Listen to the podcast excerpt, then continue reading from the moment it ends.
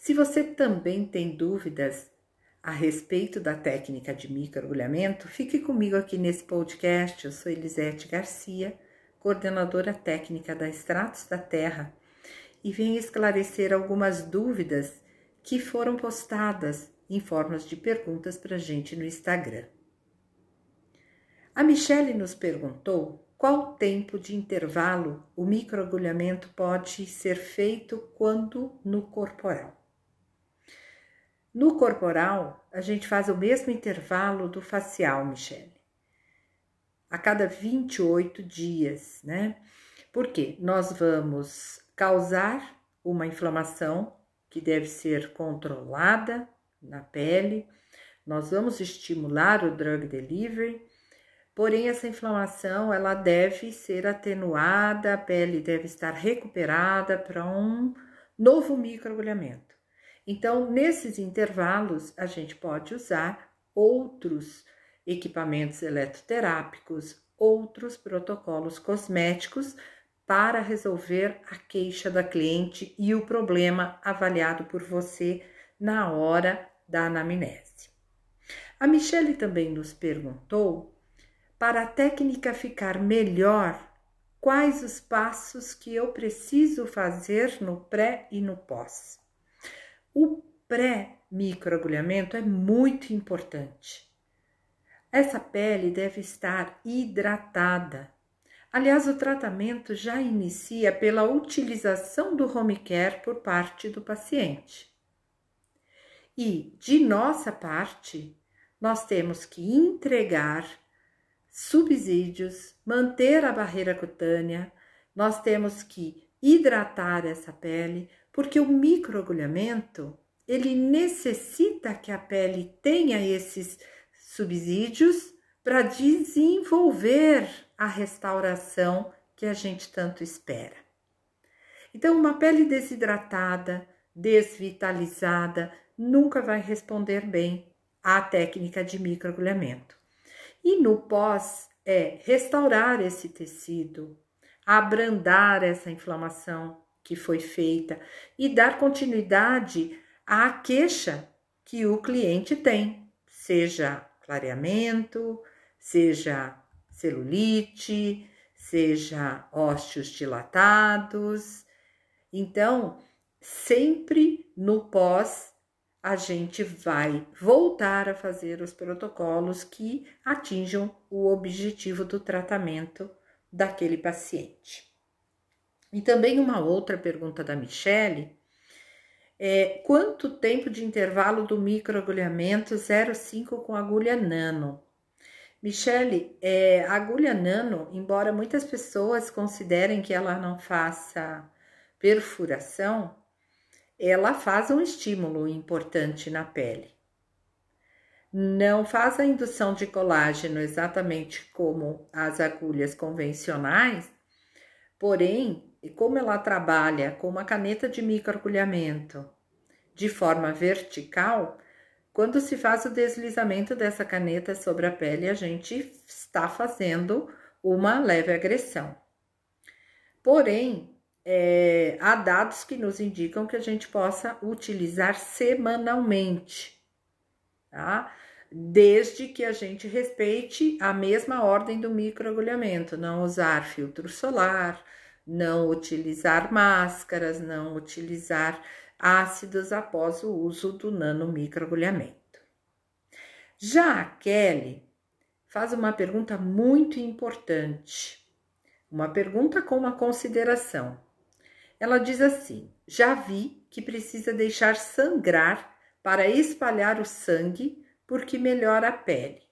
Isso é uma verdade? Não, Kelly. Isso não é uma verdade, é uma inverdade. O sangue, ele, para algumas pessoas com desconhecimento, é, podem pensar: poxa, o sangue é tão rico, então eu vou espalhar o sangue sobre a pele microagulhada e vou absorver todas as propriedades do sangue. Isso é um erro absurdo, né? Porque o sangue ele tem que se manter dentro do nosso corpo, dentro das nossas veias. Quando ele sai através de uma microperfuração, ele já passou pela oxidação e ele já não é mais um elemento que possa trazer benefício. Então, isso é uma forma errônea de pensamento, desconhecimento total de fisiologia da pele e fisiologia de todo o corpo humano.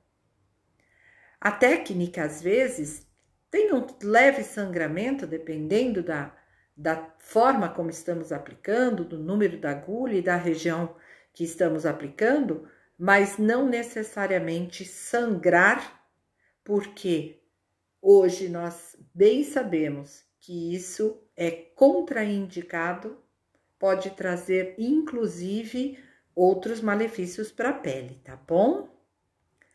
A Penha nos perguntou até que número de agulhas uma técnica e estética pode trabalhar. Penha, é, não há uma lei que determine é, o tamanho da agulha para determinado uh, especialista. O que necessita é que a pessoa tenha uma formação básica. Então, sou formado em estética, sou técnico, sou tecnólogo, graduado, eu posso trabalhar com microagulhamento, independente do tamanho da agulha. O que dizemos na estética é o seguinte: nós vamos trabalhar até onde nós possamos é, resolver caso haja uma intercorrência. Então, nós podemos resolver uma intercorrência se nós fizermos uma lesão muito grave na pele? Não podemos. Nós vamos ter que indicar o apoio de um médico. Então, nós vamos trabalhar dentro do nosso limite de ética, dentro daquilo que a gente é, conhece, né? Porque o microagulhamento é uma técnica que precisa de muito conhecimento, e hoje eu posso te garantir que os maiores especialistas já nem trabalham com agulhas de tamanho tão grandes assim, porque o benefício do microagulhamento ele é muito bom, né? Nas agulhas 0,5, 1, 1,5. A Lucilene também faz uma pergunta bastante importante: se o microagulhamento para poros dilatados tem resultado. Lucilene, muitos bons os resultados, tá? Olha só, é, quando a gente tem uma pele com ósseos muito dilatados, uma das técnicas mais indicadas é o microagulhamento, mas é claro que eu preciso também cuidar da oleosidade dessa pele, que possivelmente seja intensa, também fazer protocolos de hidratação pré-microagulhamento e fazer protocolos é, pós-microagulhamento que façam estímulo do colágeno, mas reduza, portanto, a oleosidade excessiva da pele. A Extratos da Terra, inclusive, tem uma linha de uso diária que faz é, é, a diminuição do tamanho dos ossos, o controle da oleosidade. Então, você pode compor o tratamento através dessa linha em uso home care também. A Jéssica nos pergunta sobre os cuidados pós-microagulhamento. O pós-imediato, Jéssica, é não utilizar filtro solar, não utilizar maquiagem, não se expor ao sol. Isso por algumas horas, né? Em torno de 24 horas, a gente pede para que não se use ácidos abrasivos também. Depois, os cuidados por parte do profissional seria continuar o tratamento proposto para o seu paciente.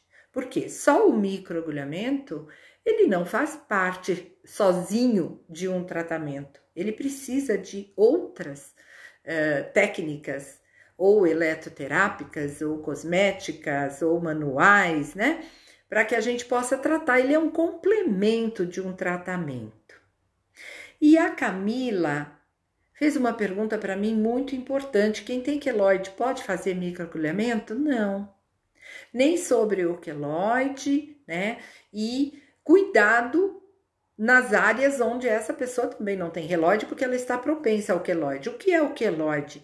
É uma uh, de um descontrole na formação de colágeno. E o que é o microagulhamento? É o estímulo de colágeno. o queloide, ele já tem muita produção de colágeno.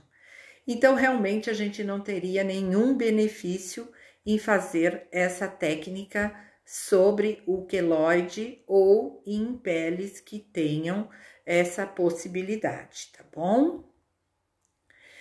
É, a Natália é, nos pergunta de modo geral sobre o microagulhamento no corporal. Nós temos, inclusive, Natália, uma web aula sobre esse tema. Te convido a assistir e convido todas as pessoas que nos ouvem a assistir nossas web aulas através do YouTube Extratos da Terra Oficial. O microagulhamento no corporal, ele faz a função de drug delivery, levar os princípios ativos em camadas mais profundas, atingindo mais o alvo do tratamento, como ele também pode melhorar a pele no aspecto geral. A gente usa bastante nos tratamentos de estrias, flacidez e já se utilizando nos tratamentos de gordura localizada, de celulite, mas como um complemento do tratamento corporal, tá? É necessário sim, sempre uma excelente avaliação e também é necessário que a gente conduza o plano de tratamento com todos os protocolos possíveis para se ter um bom resultado no corporal. A Natália também pergunta se a associação do microagulhamento e radiofrequência é legal, né? Ou fazer só sessões de microagulhamento. É uma associação maravilhosa. Cada um trabalhando do seu jeito, cada um é, também com o seu espaço de tempo, e a gente pode alternar os procedimentos de microagulhamento, radiofrequência, mais as sessões de cosméticos e ter excelentes resultados com essa junção, tá?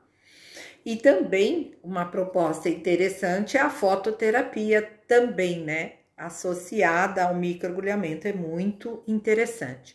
Então, nós podemos montar um plano de tratamento onde tenha o microagulhamento, onde tenha radiofrequência e também sessões de é, cosméticos e outras formas de tratamento.